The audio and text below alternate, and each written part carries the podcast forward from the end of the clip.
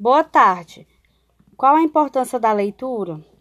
Para mim, é para se informar, aprimorar o vocabulário e aprender a interpretar e melhorar a escrita. Você tinha o hábito de ler para o seu filho ou com ele? Tinha, sempre tive o hábito de ler com a minha filha, desde pequenininho. O primeiro livro que eu dei a ela foi A Chapeuzinho Vermelho. O que você gosta de ler? Eu gosto de ler, eu gosto mais de fábulas. O que você acha do projeto Deleite? Eu acho muito importante. A leitura tem que estar presente no dia a dia, em toda a vida de uma criança.